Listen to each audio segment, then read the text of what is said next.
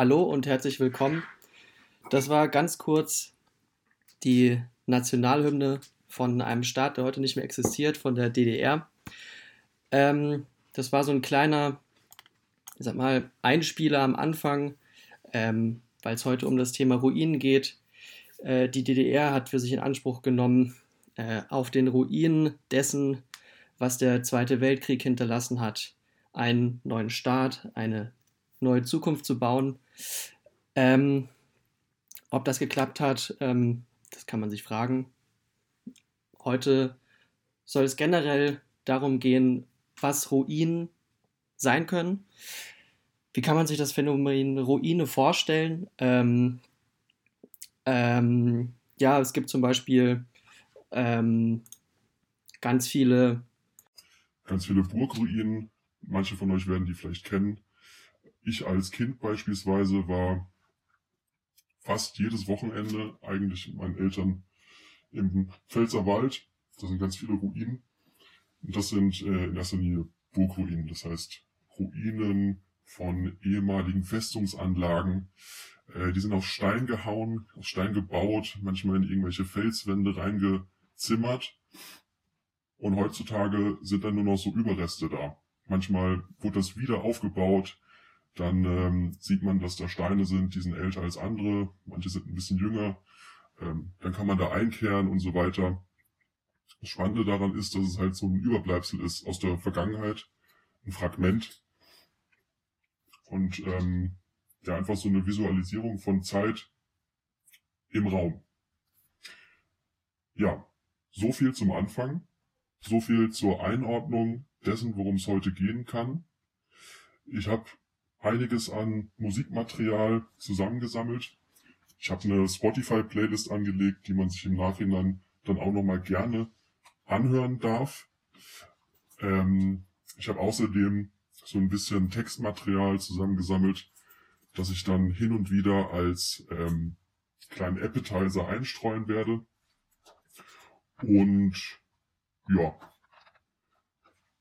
dann habe ich auch Filmmaterial dabei. Das ist witzig, weil wir sind ja hier im Radio. Äh, ich würde hier gerne Bezug nehmen auf die, das Spielzeitmotto vom Heidelberger, was ist das? Jetzt ist das Heidelberger Stadttheater oder irgendein Heidelberger Theater. Ich kann mich erinnern, ich war äh, in der Fußgängerzone unterwegs. Einen Moment, ich ähm, ändere kurz was. Ähm. So, ich glaube, jetzt könnt ihr mich besser hören. Genau, ich war in Heidelberg unterwegs ähm, und habe gesehen, dass da so ein Plakat war. Äh, und das Theater hat für sich in Anspruch genommen, dass es visuell sei. Und da stand dann drauf, ähm, im im Radio sieht man nichts.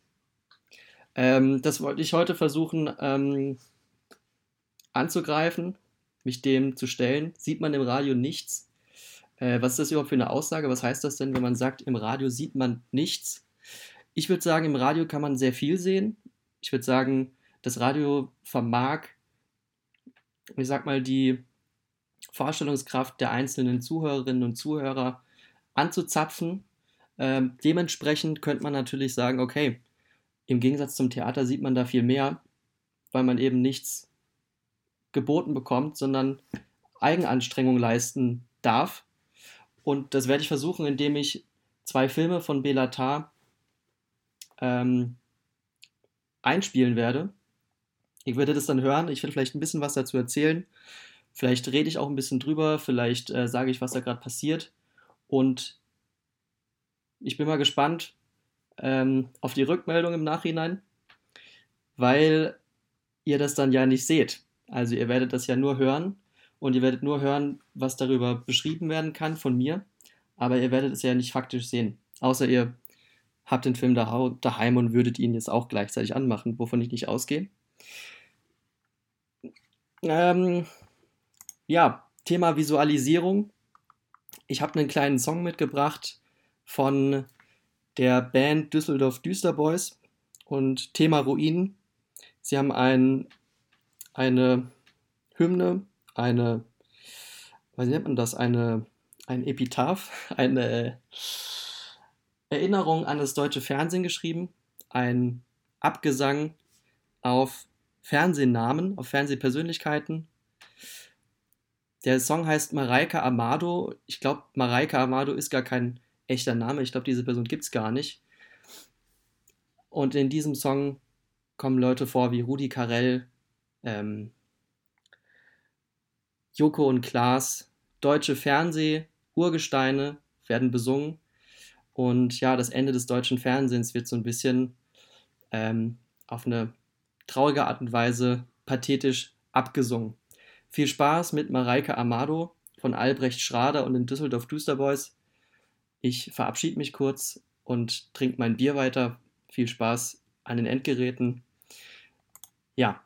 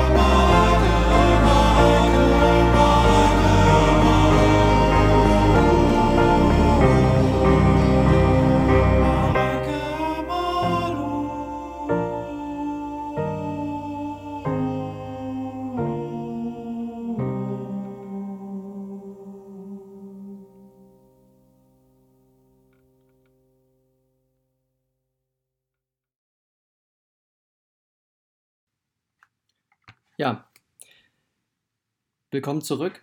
Für alle, die erst eingeschaltet haben, es ist der 29. Mai 2020 um 22.09 Uhr. Sie hören Wilsonstraße FM mit mir. Ich mache heute eine Spezialsendung, ein Feature zum Thema Ruinen. Wir haben eben die Düsseldorf Düsterboys gehört mit ihrem Klassiker der Fernsehunterhaltung, Mareike Amado. Eine kleine Korrektur muss ich hinterher schicken. Mir ist eben zugespielt worden. Mareike Amado ist tatsächlich eine deutsche Moderatorin gewesen, Fragezeichen. Und sie hat bei RTL moderiert. War mir so nicht bewusst. Ähm, man lernt immer wieder dazu. Das Leben geht weiter. Auch wenn das Fernsehen am Ende ist. Die Privatsender sind am Ende, Joko und Klaas sind am Ende, Mario Barth ist am Ende, aber Karin Mioska nicht, finde ich. Tagesschau kann man auch mal immer wieder gucken. Ähm, so, Thema Ruinen. Ja, ich weiß gar nicht, wie ich es weitermache. Im Grunde könnte ich vielleicht kurz das Konzept der Sendung heute erklären. Äh, ich habe es ja so halb als, als Radio-Essay angekündigt. Was soll das heißen? Im Grunde, im Grunde habe ich mir Arbeit gespart. Ich habe kein richtiges Konzept gemacht, sondern ich habe mir einfach Material zusammengesucht. Musik, Text, Film, kein Theater, weil Theater ist visuell und heute geht es nur ums Hören. Wobei ich habe ja schon gesagt, äh, Hören kann auch visuell sein. Das wird heute unsere, unser zentraler Punkt der Aufmerksamkeit. Ja, wie kann man visuell aufmerksam sein, ohne was zu sehen? Nämlich nur durchs Hören. Mir sind jetzt meine Notizen abhanden gegangen, aber eigentlich wollte ich sagen, es geht mir um, naja, darum, so ein bisschen Denkbewegungen nachzuvollziehen. Stellen wir uns mal vor, wir sind in einer Ruine und denken. Also wir denken in einer Ruine oder wir denken wie eine Ruine. Im Grunde will ich eigentlich mit den verschiedenen ausschnitthaften, collagenartigen Zusammenstellungen mit einer Konstellation verschiedener Perspektiven auf die Ruine eine Bewegung vollziehen, die dann im Nachhinein ein vielschichtiges Mosaik produziert, das so ein bisschen kristallartig einfach von allen Seiten betrachtet werden kann. Und äh, mit diesem Kristall gehen wir durch die Ruine. Wir treten ein, unten durch die schwere Pforte, laufen durch, sehen, was da passiert sein könnte in der Vergangenheit. Vielleicht ist es da dreckig, vielleicht ist es auch hell, vielleicht ist es mega dunkel. Vielleicht zieht da ganz viel Wind durch. Kann auch sein. Die meisten Ruinen haben ja keine Türen mehr oder Fenster, nur noch die Fensterrahmen vielleicht. Teilweise nicht mal mehr Böden. Also eigentlich nur noch Überbleibsel ihres eigentlichen, ihrer eigentlichen Funktion. Ähm, dementsprechend denkmalartig können sie betrachtet werden, aber sie schützen nicht mehr vor Regen oder vor Wind oder vor Kälte. Das wird auch nochmal ein Punkt sein. Regen, Regen, Wind, Kälte, vor allem Regen. Ich habe eine längere Recherche betrieben zum Thema Ruinen und mir ist aufgefallen, also das, was ich jetzt unter dem Thema der Ruine gruppieren möchte, irgendwie nimmt das immer wieder Bezug auf, auf Regen. Ich habe zum Beispiel, vielleicht mache ich das einfach, vielleicht ist es einfach der nächste Song. Für alle ähm, Cineasten da draußen, hier habe ich jetzt einfach nur mal aus dem Soundtrack was rausgepickt. Das wird jetzt, äh, das wird jetzt nicht so sein, dass ich wirklich den Film laufen lasse und dazu was erzähle. Ich nehme an, viele werden den Film kennen. Für die, die den Film nicht kennen, kurze, kurze Einordnung. Kurze Einordnung. Und zwar ähm, geht es um den Film Blade Runner. Blade Runner ist ein Film, der ist äh, irgendwann in den 80ern erschienen. Ähm, und es geht um es geht um Cyborgs im Grunde. Und es geht um Harrison Ford, der, der diese ähm, nicht mehr zu kontrollierenden Cyborgs killen muss. Und da gibt es diesen einen Cyborg, ich weiß, seinen, ich weiß den Schauspielernamen nicht, aber der ist tatsächlich vor kurzem gestorben. Ich weiß nicht, die, manche werden es mitbekommen haben. Ich glaube, das war ein holländischer Schauspieler. Der ist vor kurzem wirklich gestorben und es gibt eine herzzerreißende Szene. Ähm, alle, die den Film gesehen haben, wissen wahrscheinlich, worum es geht. Äh, der Song heißt Tears in Rain von dem, von dem Komponisten Van, ich weiß gar nicht, Van Gelis. Vangelis. Tears in Rain heißt der Track. Ich hau ihn mal rein und dann, oder ich mach so. Ich, ich hau erstmal den Blade Runner Blues rein. Das ist das ähm, Hauptfilmmotiv. Und dann Tears in Rain. Äh, es geht heute auch ums Weinen. Ich habe eben vergessen zu sagen, Regen und Wein zusammen äh, ergibt natürlich nochmal eine doppelte Funktion des Herzschmerz und der Melancholie. Die Tränen, die vom Regen weggewischt werden, die gar nicht mehr, mehr gesehen werden können, unterschieden werden können. Ist das Regen oder ist das die Träne? Wir fangen an mit dem Blade Runner Blues und dann kommt Tears in Rain. Viel Spaß.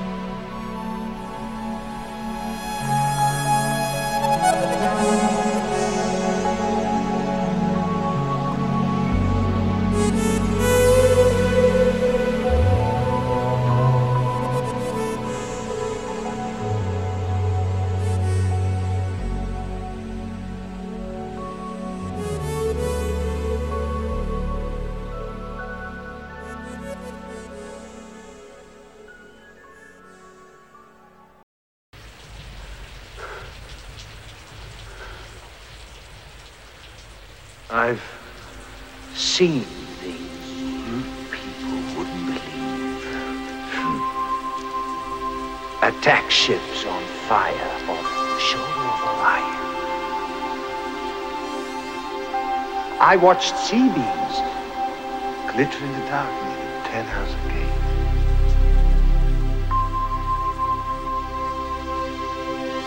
All those moments will be lost in time. Like tears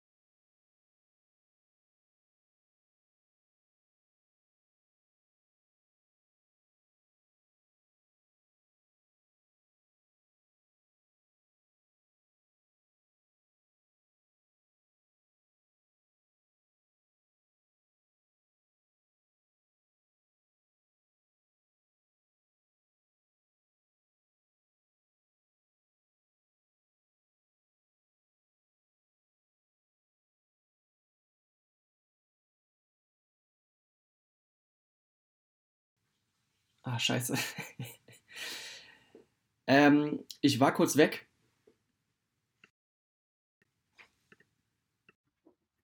Ich ähm, hab kurz, ich war kurz, ich war kurz äh, geistig abwesend, tut mir leid. Ich wollte überleiten eigentlich zum Thema Regen. Und zwar Thema Regen haben wir jetzt eben gehört aus der Perspektive des Films Blade Runner. Ähm, der Cyborg, der von sich selbst davon spricht, dass seine Tränen wie Momente in der Zeit verschwimmen im Regen. Ja, ähm, wirklich sehr herzergreifende Szene in diesem Film. Äh, kann diesen Film nur empfehlen. Schaut ihn euch an. Ich würde gern, ähm, ich habe eine Frage, ich habe eine Frage weitergeleitet bekommen von ähm, von äh, Elias Flori. Und zwar fragt er, wenn man, wenn man aus dem Fenster in den Regen schaut, ist man dann ein Regenschauer? Ja, gute Frage. Ich würde sagen ja. Wahrscheinlich stimmt das. Wahrscheinlich ist man dann ein Regenschauer oder eine Regenschauerin. Und das leitet mich dazu über, dass ich letzte Woche eine Recherche betrieben habe zum Thema Regenschauer. Am 22. Mai 2020 hat es in Gießen relativ stark geregnet, wo ich ansässig bin. Ich würde den Regen aber ganz gern vergleichen mit ungarischem Regen. Ich habe mir die Frage gestellt, gibt es irgendwie ortstypische ich weiß auch nicht, Besonderheiten beim Regen. Hört er sich anders an? Sieht er anders aus? Ähm, genau. Und auch noch eine Frage, die man sich stellen könnte, ist der Regen, den ich jetzt nach dem Gießener Regen spielen werde, also ich werde erst den Gießener Regen vom 22. Mai spielen und dann werde ich ähm, ungarischen Regen aus dem Film Satans Tango von Belatar spielen und die Frage, die ich mir da stelle, ist der Regen älter? als der äh, in Gießen vor einer Woche. Ich weiß gar nicht, ob ich da jetzt eine Antwort drauf finde. Vielleicht kann man die Frage einfach im Hinterkopf behalten, während man die zwei verschiedenen Regenschauer miteinander vergleichend anhört. Ich wünsche euch auf jeden Fall viel Spaß. Ja. Nummer 1 kommt hier. Das ist der Gießener Regenschauer vom 22. Mai.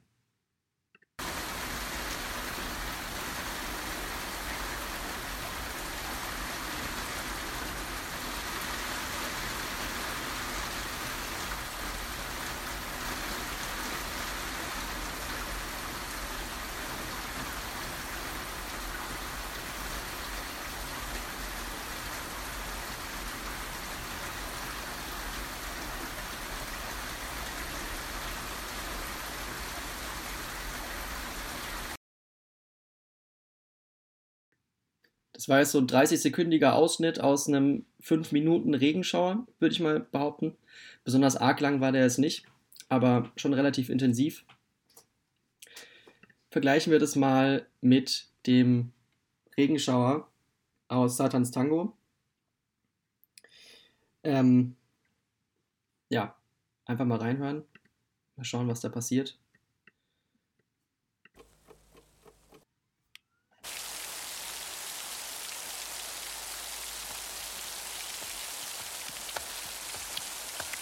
Hört sich schon ein bisschen anders an. Der Gießener Regen wurde auch unterhalb von einem Dach aufgenommen. Hier laufen zwei Männer eine Straße entlang.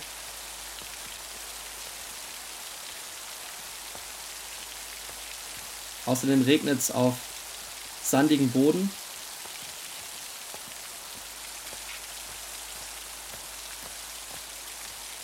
Es ist relativ karg, Schwarz-Weiß-Aufnahmen. Die laufen da ans Ende der Straße. Das ist ein Dorf, relativ verlassen sieht das aus.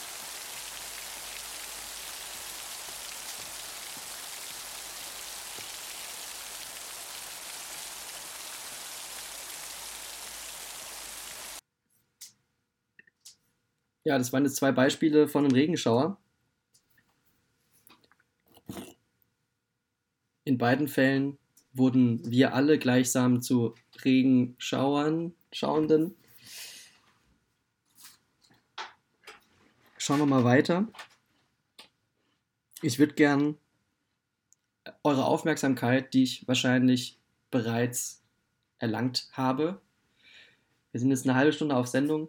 Vielleicht sind ein paar Leute dabei, die sich dazu entschlossen haben, zu sagen, hey, ich habe den Freitagabend jetzt in Zeiten von Corona eh nichts vor ich lege mich auf meine Couch, ich lege mich in mein Bett, ich setze mich auf meinen gemütlichen Sessel und höre einfach mal, was da so zu sagen sein wird, was ich dazuhören kann. Und ähm, ich würde jetzt einfach in die Vollen gehen und sagen, jetzt fängt die Show, jetzt fängt die Show so richtig an. Jetzt geht's erst richtig los. Jetzt könnt ihr euch gefasst machen. Ich werde jetzt so ein paar, ähm, so ein paar Szenen aus Satans Tango reinballern. Das sind relativ lange Szenen tatsächlich, also macht euch vielleicht mal kurz gemütlich, nehmt euch ein Getränk eurer Wahl zur Hand, vielleicht noch ein bisschen was zu snacken. Ich werde es einfach versuchen, euch entgegen der Ansage vom Heidelberger Theater ähm, ja, Sehen im Radio zu ermöglichen. So, das ist ein Test, das ist ein Versuch, ob das überhaupt möglich ist. Wir fangen an mit der Anfangsszene aus Satans Tango. Ich äh, brauche kurz, um die Szene rauszusuchen. Einen Moment.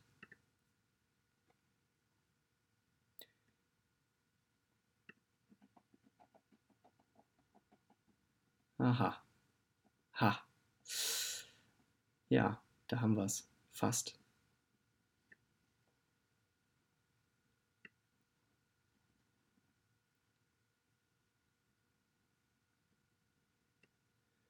Alles klar. Here we go.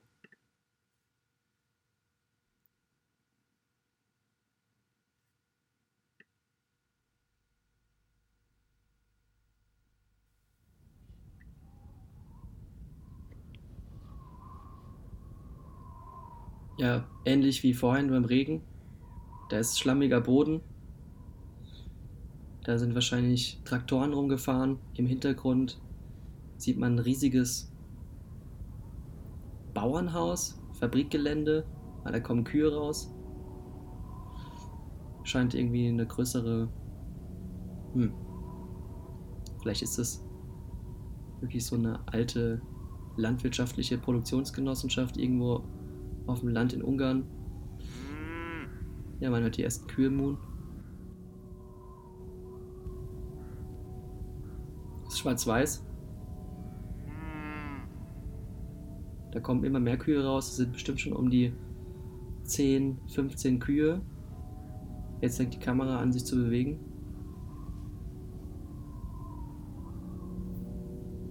Okay, das sind ja schon so um die 20 Kühe. Jetzt sieht man auch erst das Ende vom, von diesem riesigen Haus. Der erste Bulle versucht eine Kuh zu besteigen und die wehrt sich, das hört man.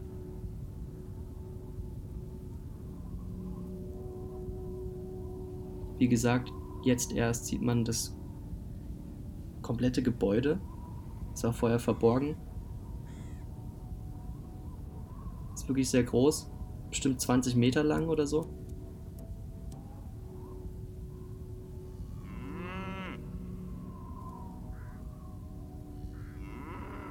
Wieder so ein Bulle versucht wieder eine Kuh zu besteigen.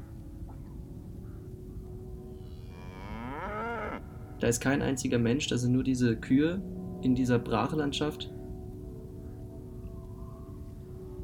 Kamera ist fix. So eine Kuh, Kuh kommt auf die Kamera zugelaufen.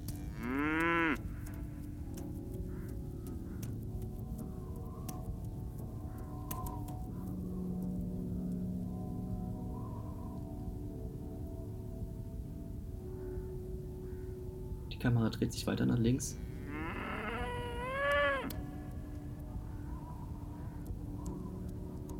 Ist ein bisschen so, als wäre das so ein menschenverlassener Ort. Die Kühe sind die letzten übrig gebliebenen Lebewesen. Aber da sind halt noch Häuser, die von Menschen gebaut wurden. Ja, Ruinen.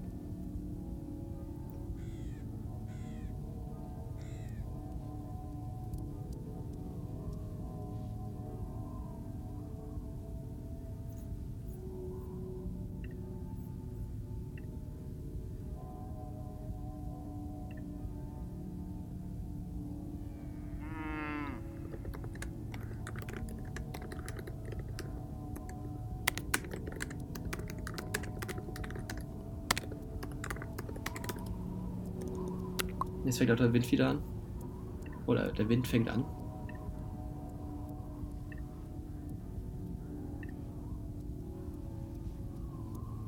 Jetzt hat sich die Kamera fast um 90 Grad gedreht. Die Kühe laufen immer weiter. Das ist eine riesige Fläche, auf der die da abhängen. Alles voller Pfützen. Man sieht ein paar Strommasten ganz weit im Hintergrund. Sieht so aus, als wäre da so ein Schild. So ein Schild in dem. Keine Ahnung, das Dorfschild oder sowas. Gibt es das Dorfschilder? Das sind ein paar, paar Mülltonnen. So eine riesige. Was ist das? So ein Gas-Container.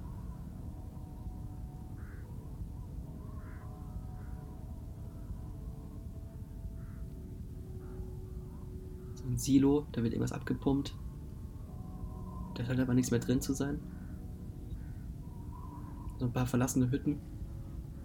Oder Putz abblättert. Die Kamera fährt weiter, die Kühe sind nicht mehr zu sehen, jetzt ist nur noch ein Haus zu sehen. Die Kamera fährt weiter. Hausputz. Zaun. Die Kühe laufen weiter. Scheint so, als würden die Kühe von diesem Dorfbesitz ergreifen, als hätten die da überall ihre ja, ihre Nester aufgebaut oder so, so Kuhnester.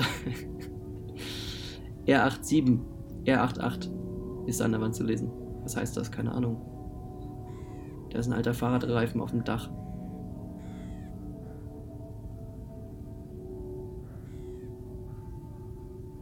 Weiterhin Wände, Dach, Ziegel, Wand.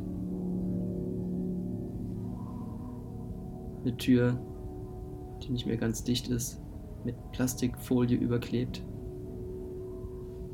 Backsteine, Lücken, Fugen, die aufgeplatzt sind. Ein dreckiges Fenster.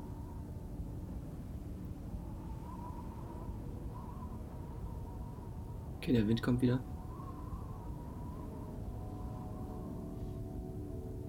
Da ist ein Eingang.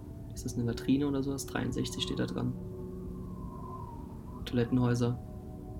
Immer noch kein Mensch. Jetzt sind auch ein paar Hühner zu sehen. Kühe sind auch wieder zu sehen.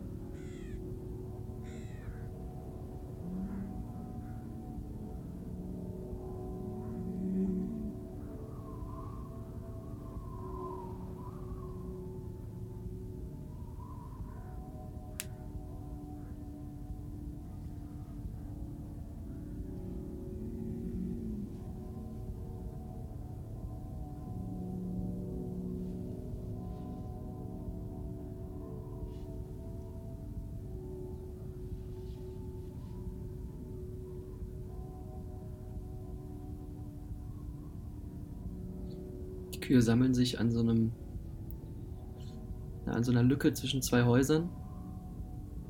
Die Häuser sind bestimmt 20, 30 Meter entfernt von der Kamera. Und da ballt sich dieser, dieser, dieser Kuh äh, Haufen. Die laufen da alle raus, raus aus der Stadt, aus dem Dorf. Jetzt sind auch die, gleich die Kühe weg. Und dann ist da gar nichts mehr. Ist gleich leer.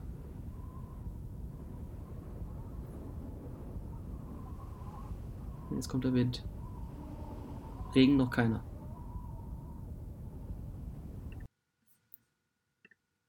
Ja. Ja, würde mich interessieren, was ihr da gesehen habt.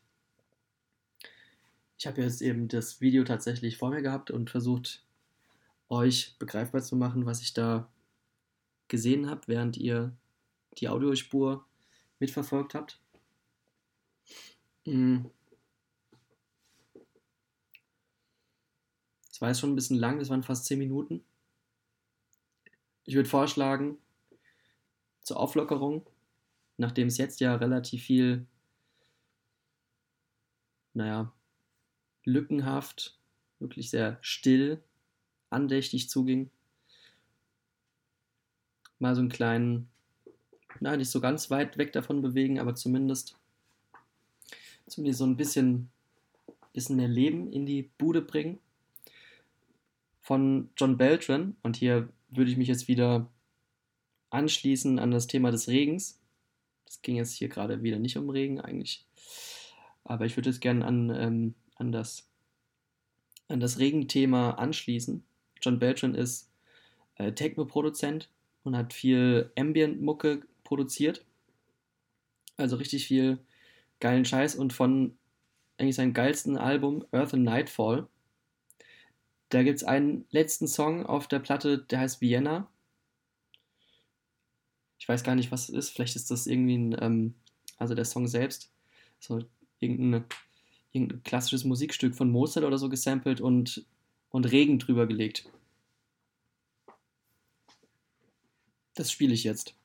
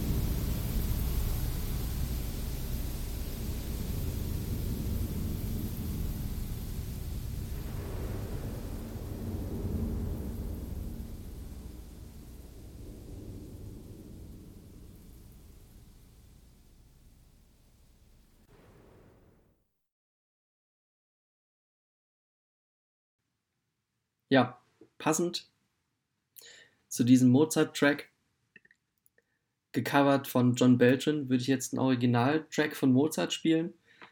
Also ich denke, alle, die den Film Mozart kennen, den Hollywood-Film, in dem das Leben von Mozart, so wie es war, dargestellt wurde, ich denke, die alle werden, werden wissen, wenn ich jetzt den nächsten Song äh, zock, dass es ähm, das war wirklich hart, als Mozart damals im Alter von 30 Jahren, da war er kurz vorm Krepieren, war er richtig arm am Ende. Der hat ja die ganze Zeit nur gesoffen, das Geld rausgeworfen, hat sich äh, benehmen wie die Axt im, äh, benommen wie die Axt im Wald, hat sich nicht um seine Kinder gekümmert, war so ein ganz schwieriger Typ, auch so sozial einfach wirklich ein bisschen zurückgeblieben, sagt man so. Das zeigt auf jeden Fall der Film. Und ja, am Ende war es ja so, Mozart, Mozart hatte dann irgendwie so eine ganz schwere Erkrankung und gleichzeitig war er wirklich richtig abgebrannt. Und dann kam, dann kam so ein zweitklassiger Komponist zu ihm. Der war nicht ganz so gut wie Mozart, aber halt auch zu der Zeit, in der Mozart gelebt hat, war der auch bekannt. Und der, der hat sich dann zur Aufgabe gemacht, Mozart so richtig so richtig fertig zu machen und hat ihm gesagt, so ein, irgend so ein Graf, der hätte gerne eine, ein Requiem, also eine, eine Melodie, die bei der Beerdigung gespielt wird. Und da hat sich dann Mozart am Ende so drin verbissen, dass er, naja, dass er daran gestorben ist, dieses Requiem zu schreiben. Hat quasi sein, ohne es zu wissen, sein eigenes Requiem geschrieben. Sich selbst in den Tod musiziert. Ja, den Song, den würde ich jetzt nochmal spielen. Es geht heute um ein bisschen auch um Traurigkeit, ums äh, Andenken, um sich irgendwie zurückzubesinnen, einfach so ein bisschen in die Vergangenheit zu blicken, sich vielleicht auch daran zu erinnern, dass alles, was da ist, auch irgendwie von Vergangenheit durchzogen ist. Und ja, dementsprechend macht es auf jeden Fall Sinn, diesen, ähm, diesen Track Requiem in D Minor K626, heißt das Köchelverzeichnis, ich weiß nicht genau, äh, dritte Sequenz von Wolfgang Amadeus Mozart. Viel Spaß. Es ist ein Chorlied, also es ist chorisch. Und ja, ist auf jeden Fall, ist auf jeden Fall ein Banger, pathetisch, kann man sich ab und zu mal geben. Ich frage mich selbst manchmal, was, also wenn ich jetzt beerdigt werden würde, was für ein Song sollte da spielen? Und da würde ich auf jeden Fall Mozart spielen lassen.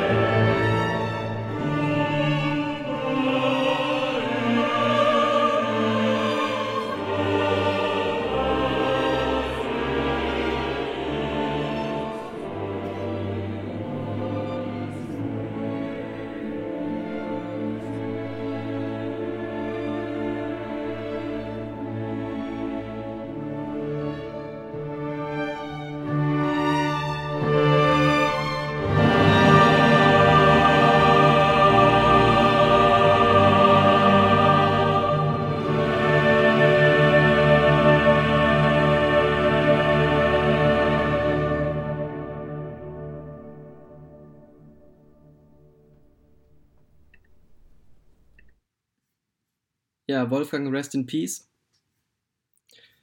Ich habe hier kurz in meine Unterlagen geschaut und äh, wollte nochmal kurz darauf hinweisen, dass ich vor kurzem mit einem, ich habe mit, einem, mit einer Art Spezialist, ich weiß nicht, ob er namentlich genannt werden möchte, M.B. belassen wir es mal dabei. Er weiß, wer gemeint ist. Ja, der hat sich mit mit Ruinen aus einer ganz spezifischen Perspektive beschäftigt, aus einer philosophischen Perspektive. Und, und er M.B. hat gesagt, dass, und das bezieht sich jetzt auf zwei Philosophen, und zwar einmal auf Walter Benjamin und dann auf Derri Jacques Derrida. Und Walter Benjamin hat einen Text geschrieben, der ist zur Kritik der Gewalt. Und Jacques Derrida hat ein, eine Reflexion über diesen Text geschrieben und der heißt Gesetzeskraft, der mystische Grund der Autorität. Und im Grunde, also wenn man M.B. trauen darf, dann, ja, dann, dann ist eine Ruine sowas wie eine Archivierung. Also eine Archivierung von was, das in Lebendigkeit gestorben ist. Ich habe so ein Zitat von, von mehreren Aussagen, die M.B. getroffen hat. Das habe ich mal aufgeschrieben, das kann ich vielleicht mal kurz einfach ein, einwerfen. Die Archivierung der Implosion. Also da ist was implodiert, da ist was wirklich in sich zusammengefallen. Das kann man jetzt vielleicht auch wirklich in, ins Verhältnis setzen zu so, zu so einem ähm, zu so einem Bild von einer Burgruine, die ist in sich zusammengefallen. Also da war ein intaktes Ganzes, ein organisiertes architektonisches Ganzes und das so in sich zusammengebrochen. Aus welchem Grund auch immer. Ne? Also vielleicht ist da eine, eine Bombe eingeschlagen, vielleicht ist es einfach der Lauf der Zeit, einfach witterungsbedingt eingestürzt. Äh, was weiß ich, vielleicht ein Wasserschaden, ne? Vielleicht hat der Nachbar von oben vergessen, die, die, ähm, die Wanne äh, nicht ganz volllaufen zu lassen. Ist dann losgelaufen, spazieren gegangen und dann war die ganze Bude im Arsch. Ne? Also diese Implosion wird archiviert in ihrer Lebendigkeit. Da ist eine Form von Leben da, das, das in sich zusammenstürzt. Und ein Rest, vielleicht kann man es so nennen, also ein Rest von diesem Leben klebt noch an dem zusammengestürzten, ruinösen Organisationsganzen. Also eine Ruine ist, ist dementsprechend dann ein Ort, ich weiß gar nicht, ob das zwangsläufig ein Ort sein muss, aber so ist es irgendwie am einfachsten vorstellbar, ein Ort, der Reste von Lebendigkeit aufweist und gleichzeitig aber irgendwie tot ist. Also so ein ambivalentes Ding zwischen zwischen gestorben sein und noch lebendig sein, zwischen Abwesen und Anwesen, zwischen Vergangenheit, die wirklich abgeschlossen ist, und der Vergangenheit, die in die Zukunft hineinragt. Ähm, genau, also vielleicht das einfach nochmal als so ein kleiner Hinweis, als so ein kleiner, kleines philosophisches Bonbon. Und ich habe mir gedacht, wir könnten jetzt einfach so ein bisschen weiter Mucke hören. Ich würde später nochmal auf den Versuch zurückkommen, Sehen im Radio zu organisieren. Ich bin weiterhin der Meinung, dass das gehen können muss, dass das eigentlich ein entspannender Punkt ist. Ich würde mich da gerne weiter mit beschäftigen und euch daran teilhaben lassen. Aber würde jetzt einfach mal klassischerweise im Radio so ein bisschen Musik spielen. Ruine, das schwingt auch in dem Wort ruiniert mit. Ich habe zu viel Geld vergeben, ich bin ruiniert. Ich habe mich verhoben, ich bin ruiniert. Ich habe versucht, nach der Wende, Stichwort DDR, jetzt kommen wir wieder dazu, ein, eine Fabrik aufzukaufen und bin daran zugrunde gegangen. Viele, die in Gießen wohnen, kennen vielleicht eine dieser Fabriken, die sich verhoben hat. Es gibt die, die sogenannten Geilwerke, so ein bisschen, bisschen außerhalb. Schiffenberger Weg in der Nähe vom Rewe. Da hinten dran war mal eine riesige Fabrik, in der Fliesen hergestellt wurden, die Geilfliesen. Diese Fabrik war ursprünglich mal eine Zigarrenfabrik und ist dann irgendwann, ich weiß gar nicht warum, es, es haben die angefangen, Fliesen herzustellen und haben die tatsächlich in die ganze Welt versandt. Meines Wissens ist es sogar so, im Olympiastadion in Peking ist das Schwimmerbecken mit Geilfliesen ausgelegt. Jedenfalls ist es so, ich habe ja eben darüber gesprochen, dass, dass man Ruinen ausgehend von Walter Benjamin und Jacques Derrida als, als eine Archivierung der Implosion von der Lebendigkeit, die gestorben ist, betrachten kann. Und genau das sieht man eigentlich, wenn man durch die, durch die Ruine der Geilwerke läuft. Also das war tatsächlich so, dass die nach der Wende versucht haben, die DDR-Konkurrenz, die DDR-Fliesenhersteller, ich weiß jetzt nicht den Namen, aber so, so habe ich die Geschichte erzählt bekommen. Also angeblich haben die Verantwortlichen der Geilfabrik eine DDR-Konkurrenzfirma versucht aufzukaufen oder haben die aufgekauft und sind daran kläglich gescheitert und zugrunde gegangen, finanziell in ein Loch gefallen, implodiert und dann haben da Leute gearbeitet und am nächsten Tag waren die alle entlassen und dementsprechend ist es jetzt nicht so, dass da monatelang dieses, diese Fabrik abgewickelt wurde oder so und versucht wurde, alles noch schnell zu verkaufen und so, sondern da ist dann von Tag 1 auf den anderen ist da wirklich einfach nichts mehr passiert und äh, Arbeitsstände, die am Tag davor noch perspektivisch monatelang weitergegangen wären, sind da einfach stehen geblieben. Und dementsprechend ist es ein riesiges Areal an liegen gebliebenem Material. Da sind ganz viele Fliesen tatsächlich noch, wirklich riesige Pakete, die bereit gewesen wären, versandt zu werden in die ganze Welt. Da sind, da sind irgendwelche Aktenordner und so ein Scheiß. Und ganz viele Kids hängen da natürlich ab. Da sind teilweise Areale, in denen Leute sich Hürden aufgebaut haben, um Paintball-Arenen zu kreieren und so weiter. Und ja, das, das nochmal als, als so einen kleinen Einblick darin, was wird es wirklich ähm, wie so eine Fabrik, wie so eine, wie so eine Ruine äh, ähm, eigentlich hergestellt werden kann. Also wie eine Ruine entsteht. Jetzt wirklich in so der, der näheren Zukunft im Vergleich zu so einer Burgruine, die ja meistens vor, was weiß ich, tausend Jahren vielleicht das letzte Mal bewohnt war. Ja, zum Thema Fabrik würde ich gerne von Alec Empire, dem Mastermind von Atari Teenage Riot, einen Track spielen. Der heißt Sweet es ist relativ beschissene Qualität. Ich weiß gar nicht. Ich habe die CD mir irgendwann mal gekauft und die ganze CD hat, also alle, so, alle Tracks auf dieser CD haben, sind wirklich in einer miesen Qualität aufgenommen worden ich weiß nicht, woran das liegt. Ob das irgendwie stilistisch so gewollt ist oder ob das wirklich irgendwie, ob das dann wirklich technische Probleme waren. Ich denke, es passt irgendwie auch so zur generellen Soundästhetik ähm, und es klingt auch ein bisschen nach Fabrik. Äh, ist aber auch ganz nett. Deswegen der Name Sweet. Hört mal rein. Viel Spaß dabei.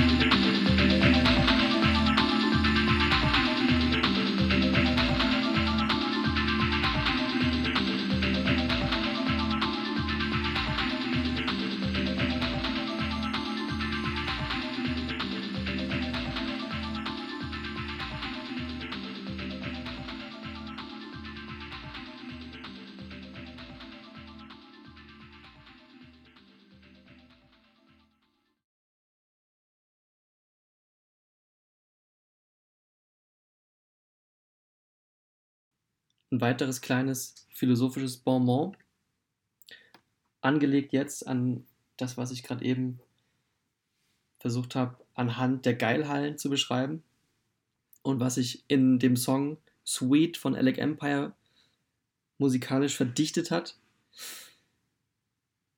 dass nämlich die Ruine nichts Negatives ist. Ich lese mal kurz ein, eine, ein kurzes Zitat vor aus dem Text, von dem ich eben gesprochen habe, Gesetzeskraft. Und zwar die Ruine ist in meinen Augen nichts Negatives. Kein negativer Zus äh, Gegenstand. Zunächst einmal ist sie offensichtlich kein Gegenstand, kein Ding. Ich würde gern, vielleicht mit Benjamin oder im Gefolge Benjamins, vielleicht aber auch gegen ihn, eine kurze Abhandlung über die Liebe zu den Ruinen über die Ruinenliebe abfassen. Was kann man denn sonst lieben? Man kann ein Denkmal, eine Bauart, ein Gebäude, eine Institution nur in dem Maße lieben, in dem man die prekäre Erfahrung ihrer Zerbrechlichkeit macht. Sie sind nicht immer da gewesen, sie werden nicht immer da sein. Sie sind endlich. Als Sterblicher liebe ich sie. Sterblich endlich durch ihre Geburt und ihren Tod hindurch, durch das Gespenst oder den schattenhaften Umriss ihrer, meiner Ruine, die sie schon sind oder schon andeuten. Wie soll, wie kann man anders lieben als in solcher Endlichkeit? Woher würde sonst, wie würde anders das Recht zu lieben, ja die Liebe des Rechts und des Rechten uns zukommen? Das finde ich eigentlich einen ähm, einen schönen Begriff vom, von der Ruine. Also die Ruine als eine Art positive Erfahrung der Liebe zur Endlichkeit des eigenen Daseins.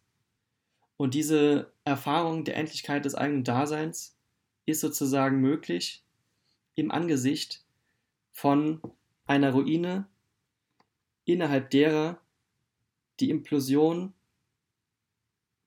eines lebendigen Sterbens archiviert ist. Und das ist sozusagen dann so eine Art Gegenüber, in dem Reflexionsprozess stattfinden kann, der die eigene Endlichkeit gewahr werden lässt. Ich würde weitergehen und will mein, mein, mein, mein Versprechen gar nicht brechen und einfach noch ein bisschen Musik durchballern. Ich wollte eben eigentlich darauf hinaus, dass man sich ja ruinieren kann, dass man, dass man sozusagen finanziell eine Ruine werden kann, wenn man, wenn man sich ruiniert, wie beispielsweise die Verantwortlichen der Geilhallen. Und da gibt es natürlich äh, in der deutschen Pop-Welt eine Band, die Sterne, die haben tatsächlich dieses Jahr, wobei das war nur Frank Spilker, Frank Spilker hat dieses Jahr wieder als die Sterne ein Album gemacht und die haben aber vor so 20 Jahren eigentlich ihr, ihr wichtigsten Track rausge rausgebracht. Und der heißt, was hat dich bloß so ruiniert? Den würde ich jetzt gerne mal spielen. Einfach, einfach just for the lols. Hört ihn euch an, gönnt ihn euch, habt viel Spaß. Hier sind die Sterne mit, was hat dich bloß so ruiniert. Warst du nicht fett und rosig, warst du nicht glücklich, bis auf die Beschwerlichkeiten mit den anderen Kindern streiten, mit Papa und Mama. Wo fing das an und wann? Was hat dich irritiert? Was hat dich bloß so ruiniert?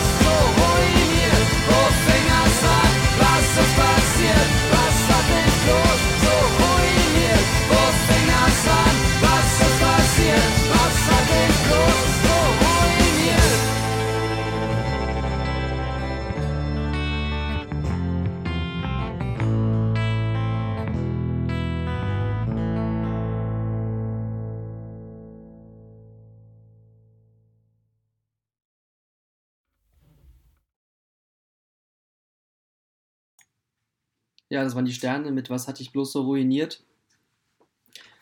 Und ähm, ich würde gern, ich würde es gern jetzt so machen. Ich spiele einen Song und dann kommt ein philosophisches Bonbon. Jetzt ist es so, ich habe mir ein neues Thema rausgesucht, das ich nochmal gern äh, behandeln würde. Auch aus so einem bisschen, ja, so einer Faszination für, für so weirde, ähm, naja, so, so, so einen weirden Zugang zur Welt, den, den Leute hatten, so vor, keine Ahnung, 1000, 2000 Jahren, sich versucht haben, die Welt zu erklären. Jedenfalls beim Thema Ruinen, Vergangenheit, Traurigkeit, keine Ahnung, Melancholie, ist man auch schnell beim Thema Depression. Äh, ich habe hier so einen kleinen Sammelband daheim, der heißt Melancholie oder vom Glück, unglücklich zu sein. Und da hätte ich jetzt vor allem ähm, drei Beispiele für so ein wirklich für ähm, eine Auseinandersetzung mit Depressionen aus der Perspektive der vier Säfte-Lehre. Also es gab so eine, ja, so ums Mittelalter oder auch davor war so die, die, die Meinung, die Menschen sind quasi potenziell durch eine innere Harmonie strukturiert und diese Harmonie wird gewährleistet durch die richtige, das richtige Verhältnis der verschiedenen Säfte zueinander. Es gibt die schwarze und die gelbe Galle und Blut und noch irgendwas anderes. Ich weiß gar nicht. Blut, Galle.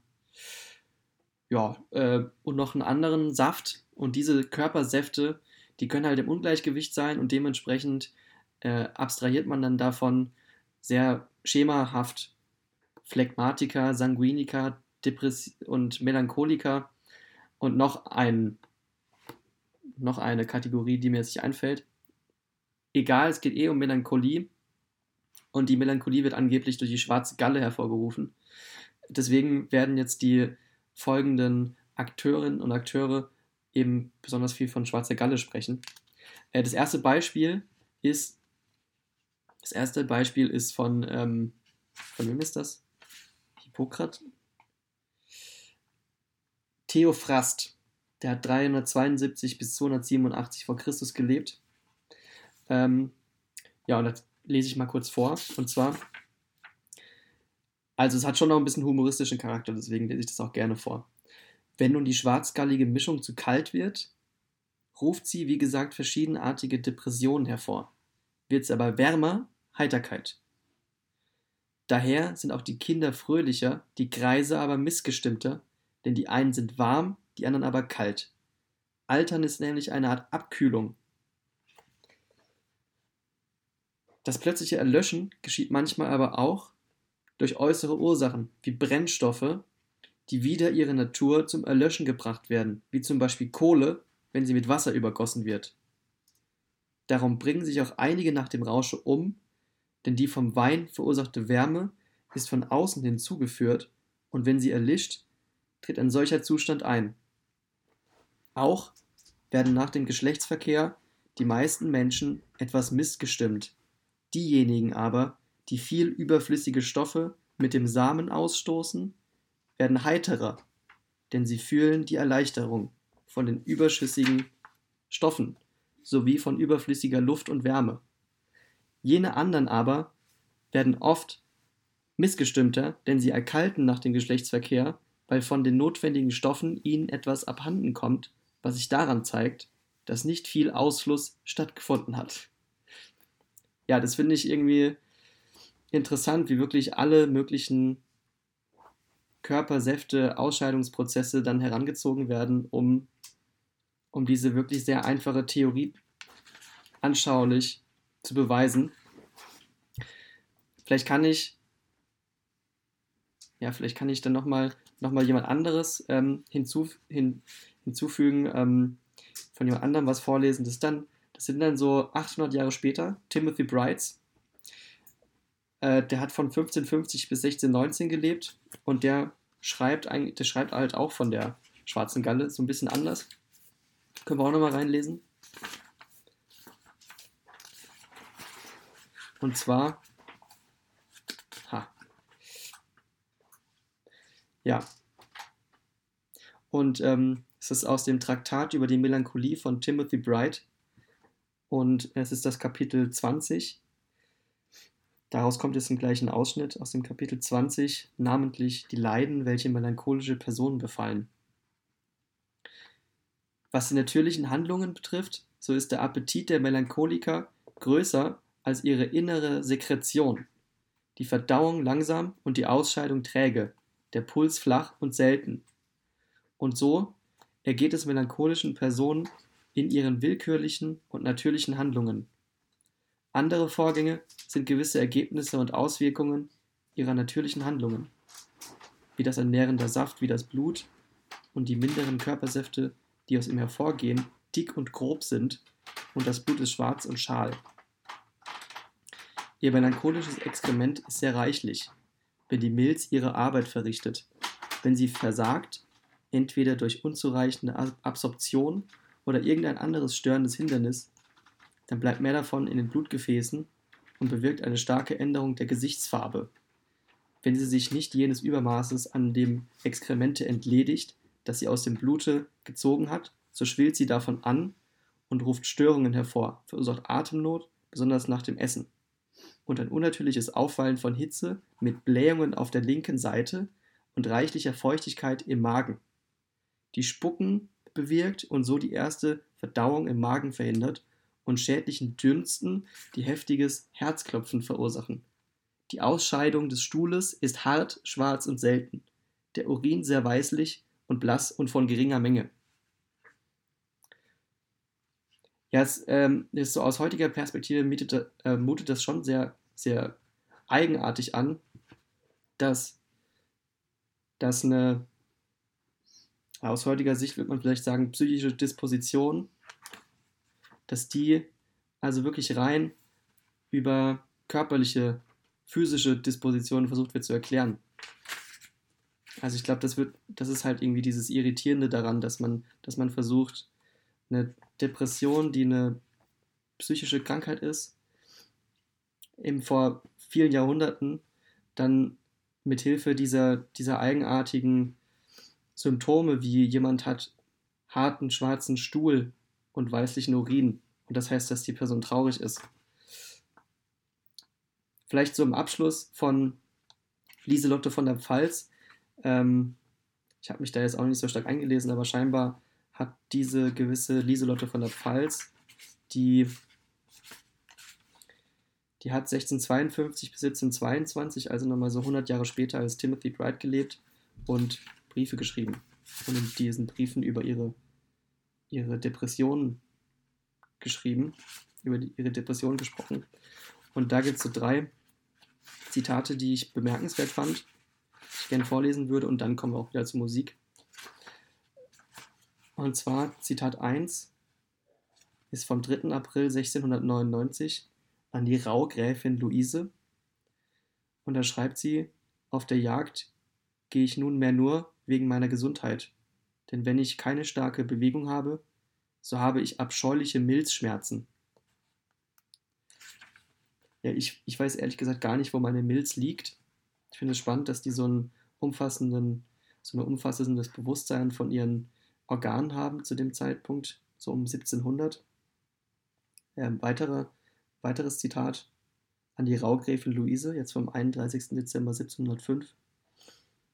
Es ist gewiss, dass wenn das Milz rast, dass man alsdann alles betrübter findt. Die Ursachen machen wohl betrübt, aber wenn das Milz nicht turniert, findet man Trost. Turniert es aber, so kommt einem alles verzweifelt vor. Ja, wenn die, wenn die Milz rast, dann wird man traurig. Und ähm, ja, jetzt geht es dann wieder um die Galle am Ende wieder an die Raugräfin Luise, jetzt vom 6. Februar 1721.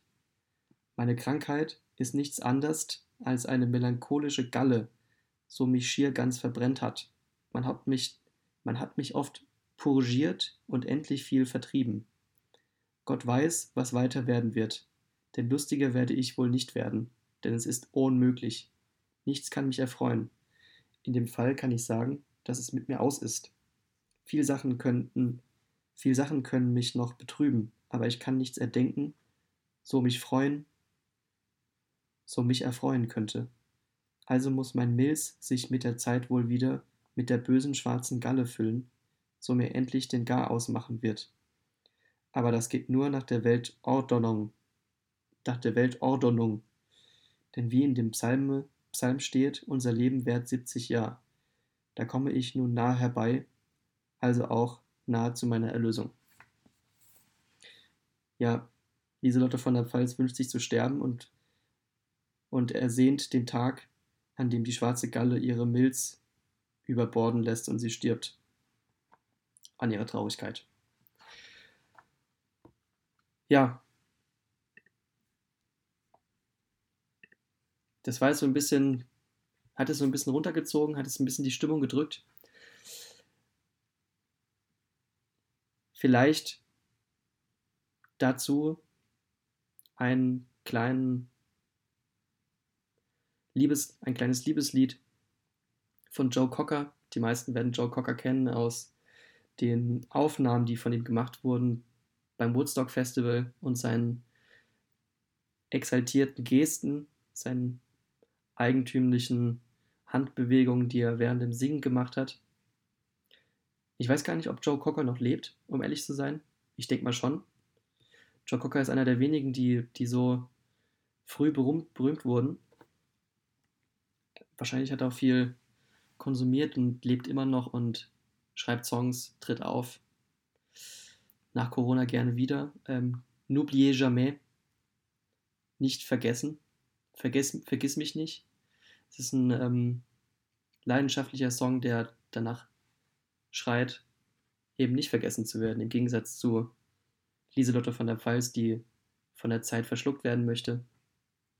Es ist ein, ja, sagen wir mal, eine Ode auf das Leben.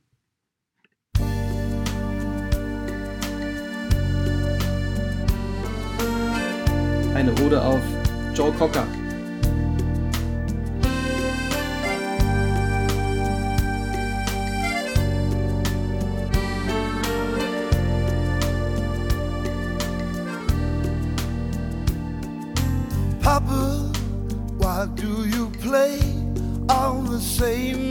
Songs? Why do you sing with the melody? Cause down on the street, something's going on. There's a brand new beat and a brand new song. In my life, there was so much anger. Still, I have no regrets. Just like you, I was such a rebel. So dance your own dance and never forget. N'oubliez jamais. I heard my father say, every generation has its way. I need to disobey. N'oubliez jamais. It's in your destiny. I need to disagree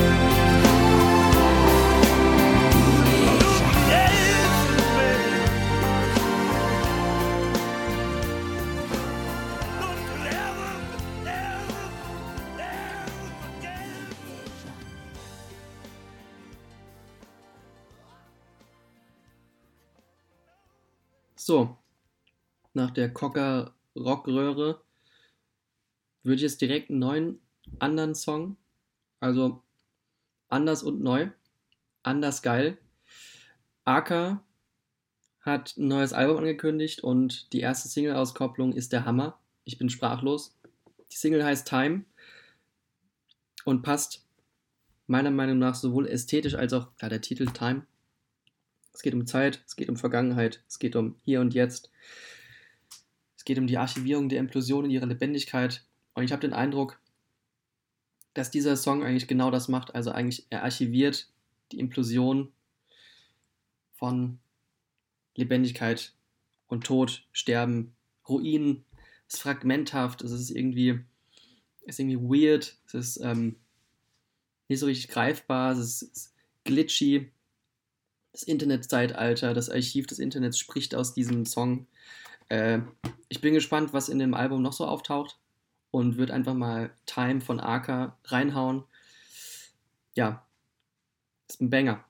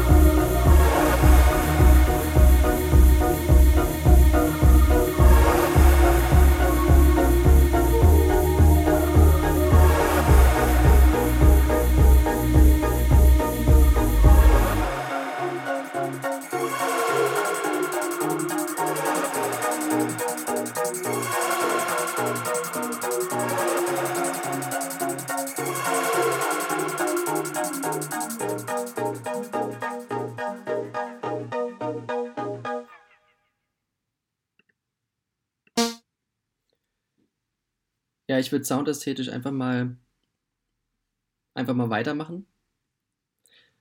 Amnesia Scanner Spectacled.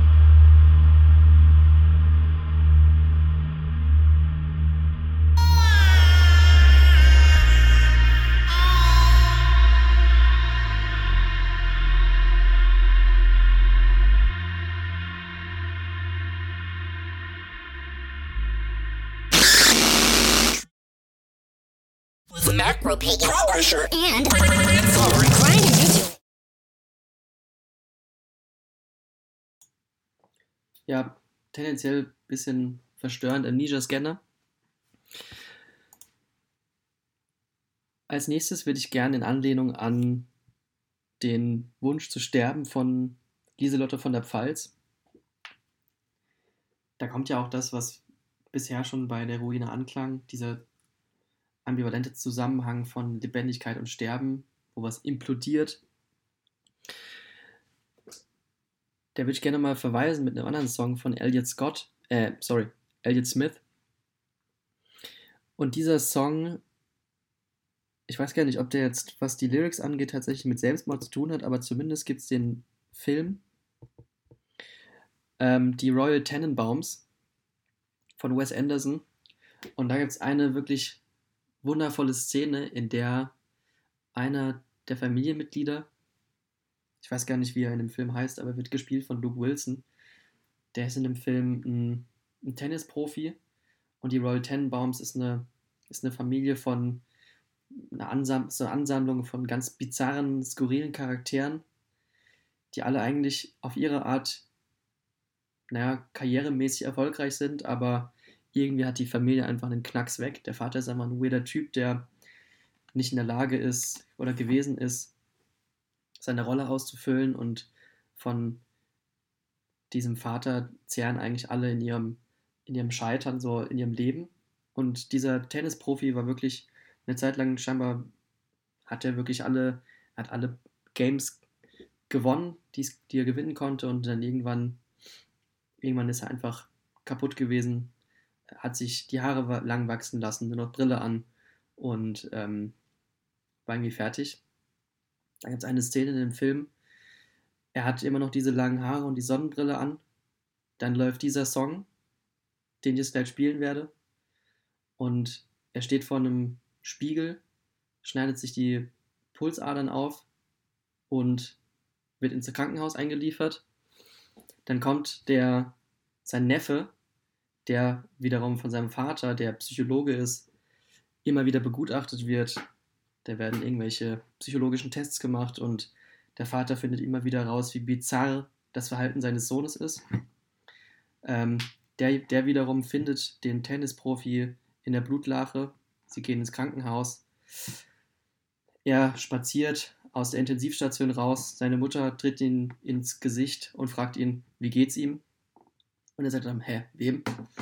Äh, das ist jetzt scheiße nacherzählt, ist aber es ist halt wirklich eine herzzerreißende Szene, die wiederum aufgefangen wird in Humor. Und ja, das ist das, der kathartische Chaos-Moment, in dem alle wieder zusammenfinden. Ähm, er überlebt natürlich. Aber ja, dieser Song, den spiele ich jetzt einfach mal.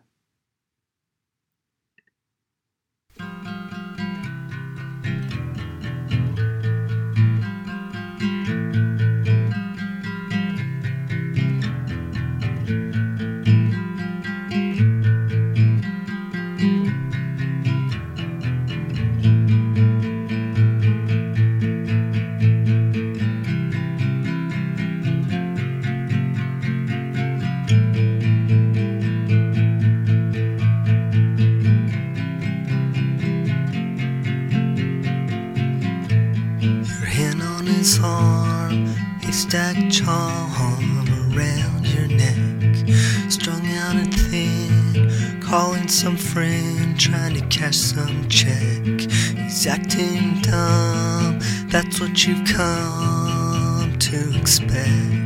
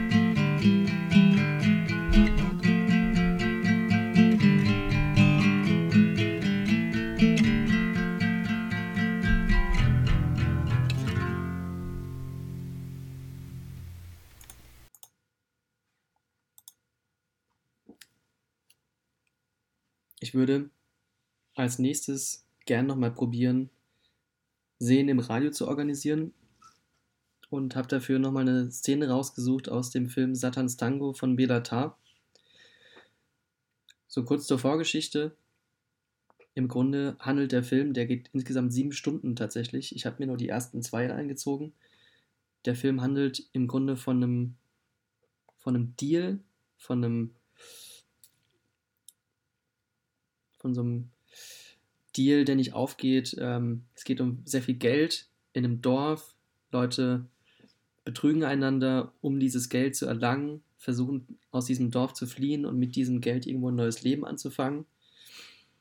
Und dieses, diese Story wird aus verschiedenen Perspektiven der verschiedenen Akteure dieser Geschichte erzählt. Teilweise zeitversetzt, sodass man Szenen, die zu Beginn erzählt wurden, nochmal aus der Perspektive einer anderen Beobachterinstanz betrachten kann. Jedenfalls, worum es jetzt gehen wird, das sind zwei Männer, die sind zunächst zu sehen, wie sie in einer Art Amt sind. Die warten darauf, gehört zu werden, angehört zu werden und kommen zu so einer Art General, mit dem sie dann sprechen und der ihnen zu verstehen gibt, dass sie sich nicht, nicht richtig verhalten haben und dass sie mit Konsequenzen zu rechnen haben. Die beiden gehen dann da weg und laufen über so, eine riesigen, über so einen langen Feldweg und treffen einen Jungen. Dieser, diese Szene wird dann nochmal grundiert mit Akkordeonmusik und man sieht, im Grunde sieht man eigentlich nur die Natur, die um diese diese Männer herum existiert, während sie da diesen, diesen Weg beschreiten zurück ins Dorf. Und diese Szene würde ich gerne mal anspielen.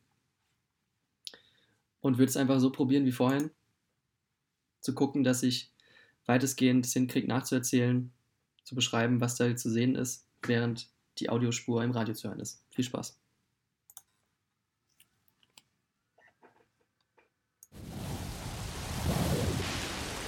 Egyáltalán miből gondolod, hogy ott vannak még? Szerintem rég elpucoltak már. Csak van annyi eszük. Eszük. Ezeknek. Cselédek voltak, és azok is maradnak életük végéig. Ülnek a konyhába, és a sarokba szarnak, és néha kinéznek az ablakon, hogy mit csinál a másik. Ismerem őket, mint a tenyeremet. Nem értem, mitől vagy olyan biztos a dolgodban. Az az érzésem, hogy nincs már ott senki. Üres házak, a cserepek lelokkodva, jó esetben egy-két gírhes patkány a halomban. Ezek még mindig ugyanott ülnek, pontosan ugyanazon a mocskos fokedlin. Paprikás krumplit zabálnak esténként, nem értik, mi történhetett. Gyanakodva figyelik egymást, nagyokat böfögnek a csendbe és párnak. Párnak szívósan és kitartóan, és azt hiszik, egyszerűen becsapták őket. Uruk vesztett rabszolgák ezek, de nem tudnak meglenni büszkeség, méltóság és bátorság nélkül.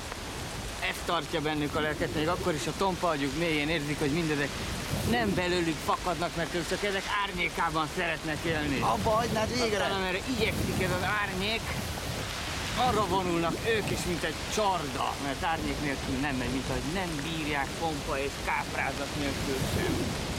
Csak aztán nehogy egyedül hagyják őket ezzel a pompával és káprázattal, mert megdühödnek, mint a kutyák, és szétrombolják az egészet. Adjanak nekik egy jól fűtött szobát, párologjon az a paprikás, és boldogok, ha él, a dunnácskák alatt vihogva beletalálnak a szomszéd húsos asszonykájába. Figyelsz egyáltalán, Petri? Ajaj,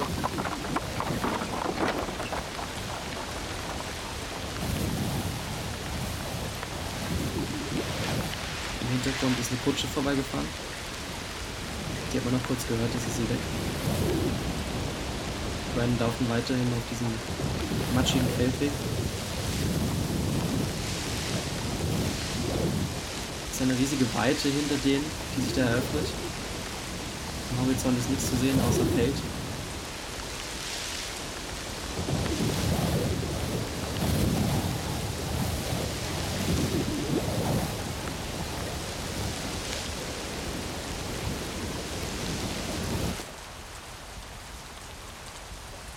Cut.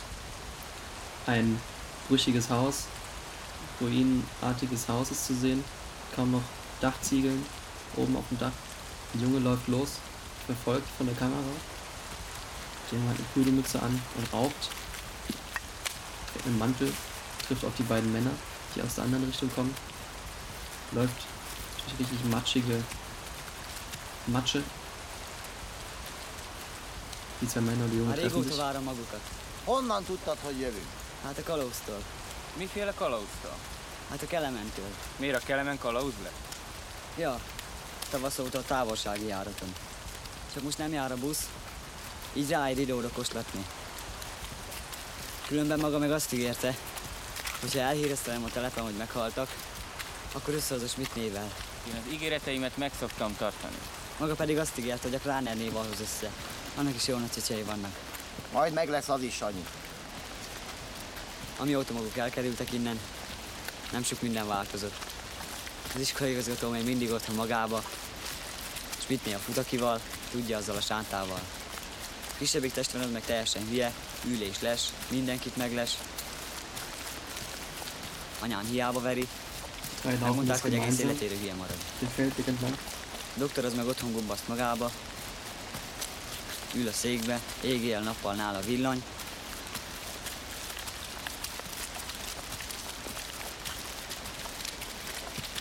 Van, amikor a székben alszik, Öglesztő büdös van nála, szívő ögnáljobb cigiket, Issza a pálinkát. Nem hiszi, kérdezze meg a kránernét, mert azt hordja neki. És ma hozza Schmidt meg Kráner a barmokért kapott pénzt. Február óta mindenki azt csinálja, kivéve az anyut, mert azok a piszkok nem vették be. Így most nekik jó, mert van sok pénzük. Kocsmáros eladta azt a baromi jó panóniáját, vett helyette egy jóskat ragacsot, amit mindig meg kell tolni. Azzal jár fel havonta egyszer a felesége az a. Kamera filmt nur noch den Feldweg, ohne die drei Männer.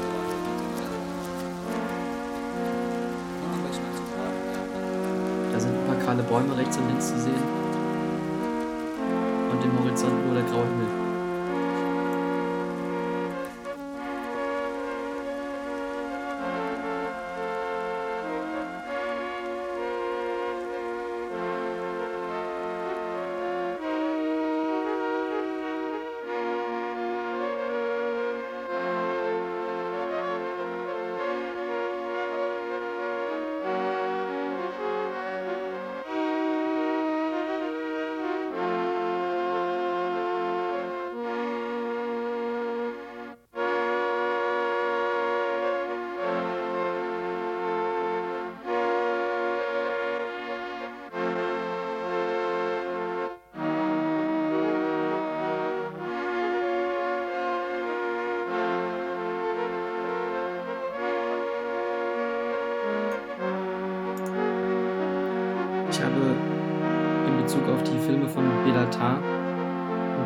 Zitate vorbereitet aus einem Buch, das Jacques Rancière geschrieben hat. Das heißt Belatar, die Zeit danach.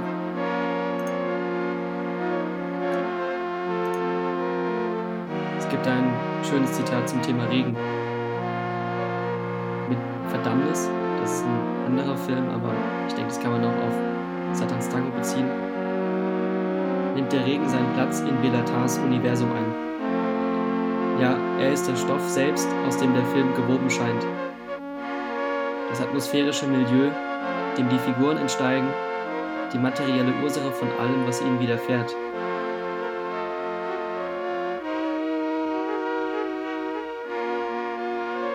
Und damit es eine Geschichte geben kann, genügt das Versprechen, dem Gesetz des Regens und der Wiederholung entfliehen zu können.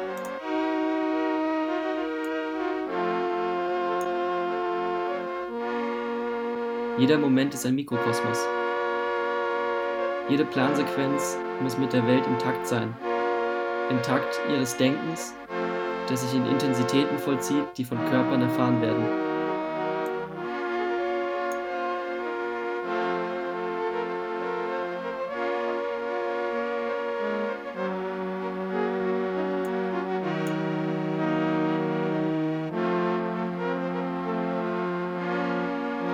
Der Wind, der Regen, die Kälte und der Schlamm. die langsam ihre Seelen befielen, scheinen bei ihm wirkungslos zu sein. Was ihn affiziert, sind reine Visionen. Eine schwarze Masse auf der Straße, eine Menschenmenge auf einem Platz, die sich um glühende Kohlebecken oder das Ungeheuer schart, später auch Töne. Die Parolen des Aufruhrs, die wir selbst nur als die Worte wahrnehmen, die in seinem Kopf widerhallen und die Intensitäten seines Blicks noch verstärken. Er nimmt mit höchster Intensität wahr, was die anderen absorbieren, ohne darauf zu achten. Der Idiot verwandelt das, was er sieht, nur in eine einzige Sache, in eine andere sinnliche Welt.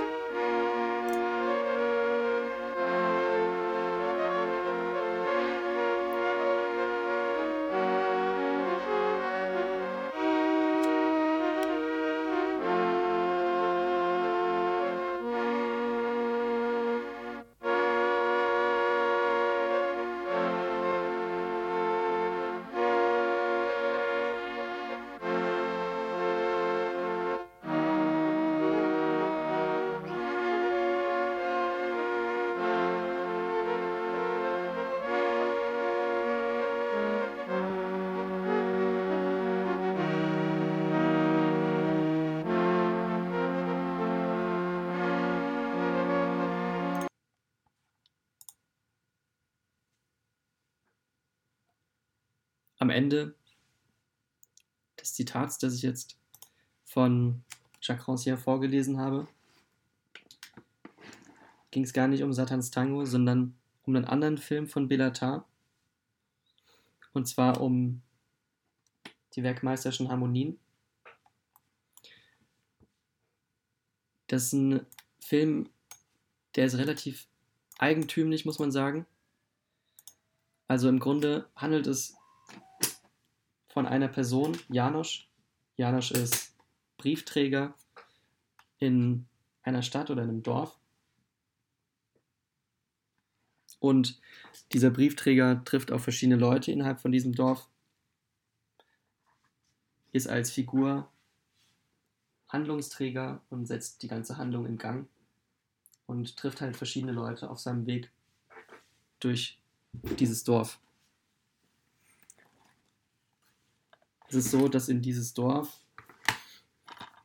ein Zirkus kommt von außerhalb und dieser Zirkus hat eine bestimmte Attraktion mit. Das heißt, da ist ein, da ist ein Dorf, das hat eine bestimmte Ordnung, eine bestimmte Struktur, die funktionieren auf eine Art. Und dann kommt da sozusagen eine andere Ordnung von außen, dieser Zirkus, der der sich da niederlässt und auf dem zentralen Platz der Stadt seine Attraktion aufbaut. Verzeihung. Jedenfalls ist es so, dass in diesem Film man könnte man könnt vielleicht Janosch, diesen, diesen Briefträger, der bei Jacques Rancière als der Idiot bezeichnet wird, er wird erstmal als ein relativ einfältiger Typ dargestellt. Also er macht halt so seinen Job, liefert die Zeitungen aus, hält mal da einen Plausch, mal da. Aber er ist kein belesener Mann. Es gibt dem gegenüber einen Komponisten, der den ganzen Tag rumgrübelt, wie er die werkmeisterischen Harmonien äh, äh, identifizieren, kodieren kann, die er bei irgendeinem weirden Komponisten auffindet und ähm, verzweifelt so an seiner intellektuellen Aufgabe. Und Jana stellt so eine Art Gegenmodell dar, so, ein, so, so eine Form von Einfachheit. Jedenfalls kommt da dieser Zirkus und dieser Zirkus hat keine Attraktionen, die man sonst in einem Zirkus sieht. Die haben keine Artisterie, die haben keine Clowns, sondern da ist ein slowakischer Prinz, und dann gibt es dann noch einen Wal. Das ist aber kein lebender Wal, sondern der Kadaver von einem Wal. Und dieser slowakische Prinz ähm, wiegelt die Stadt auf, ähm, produziert eine Art Aufruhr, ein Ereignis der Gewalt. Äh, ganze Horden von marodierenden Männern ziehen in ein Krankenhaus und verprügeln die Leute da, nachdem dieser slowakische, vermeintlich, vermeintlich slowakische Prinz dazu aufruft. Und Janusz ist an einem Punkt Gast in diesem Zirkus, schaut sich diesen, diesen Wal an und ist fasziniert von diesem Geschöpf, artikuliert es auch gegenüber einem Passanten. Ja, am Ende ist Janosch Zeuge von dieser Gewalttat und wird in eine Psychiatrie eingeliefert und der Komponist betrachtet am Ende des Films nochmal den Wal, der in dem aufgesprengten Lader von einem LKW liegt in dem Mittelpunkt der Stadt. Und da wird nochmal das Leitmotiv, das musikalische Leitmotiv des Films gespielt. Und meiner Meinung nach, und es klang auch schon so ein bisschen an in dem, was Jacques Rancière über die Figur des Janosch geschrieben hat. Also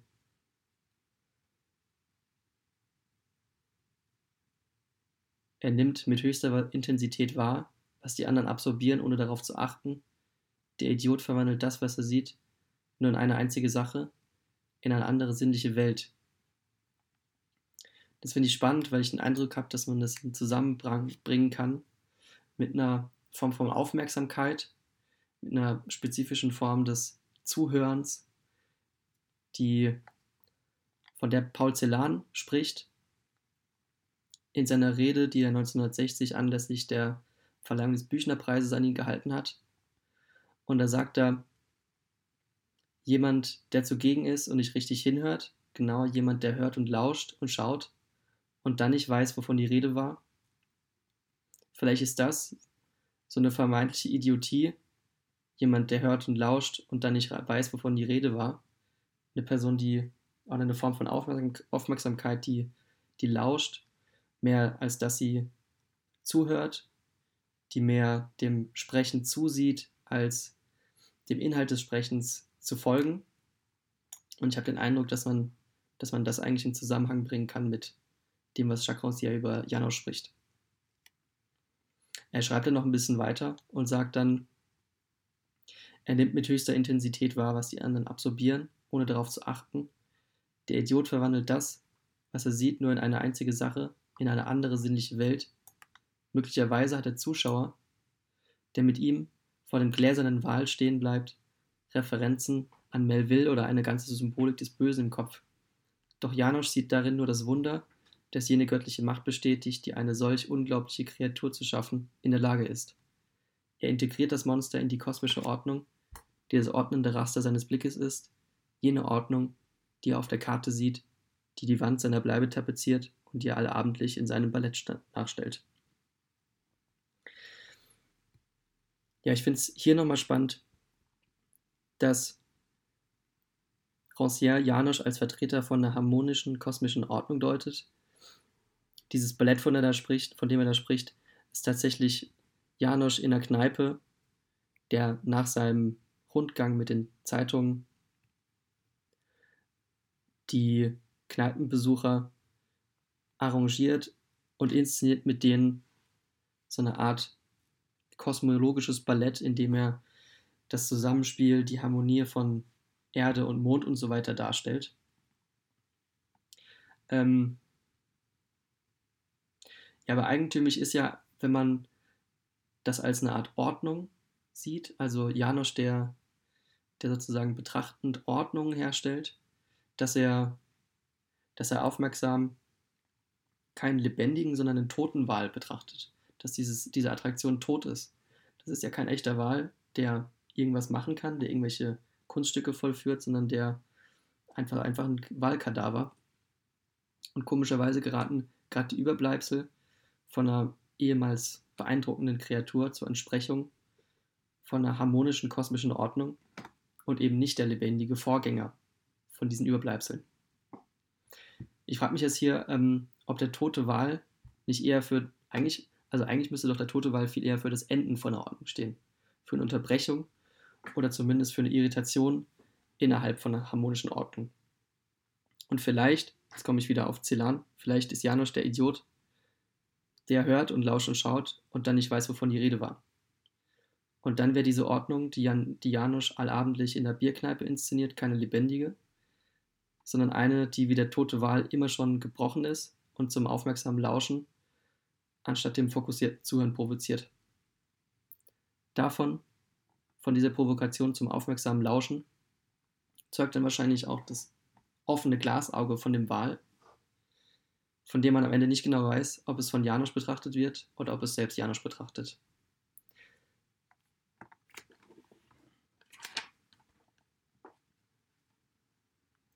Ja, zum Abschluss dieses Features zum Thema Ruin würde ich gern die Schlussszene aus dem Film zeigen.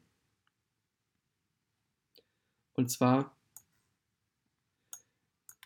ist der Komponist, mit dem Janosch ein freundschaftliches Verhältnis führt.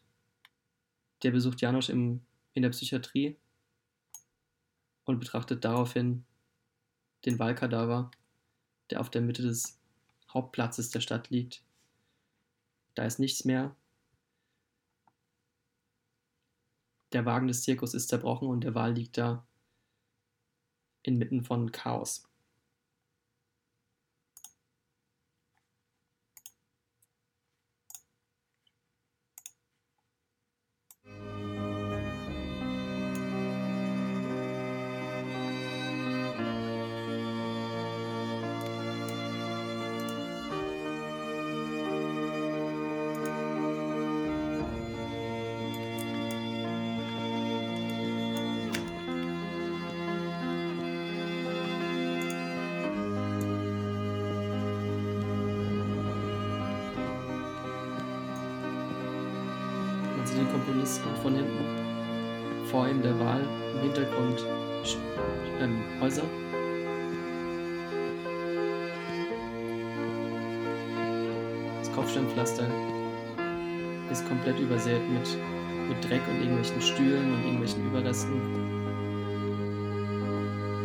Und da ist dieser Lastwagenanhänger, der komplett auseinandergerissen ist.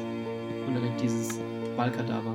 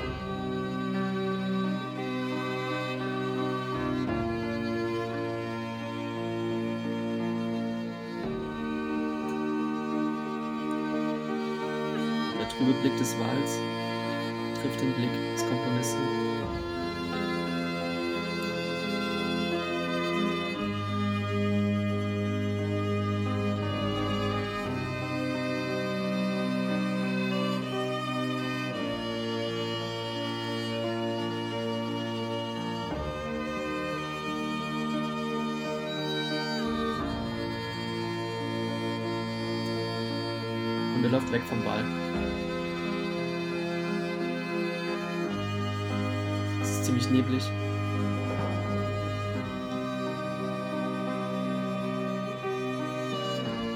Bald ist der Wal nicht mehr zu sehen.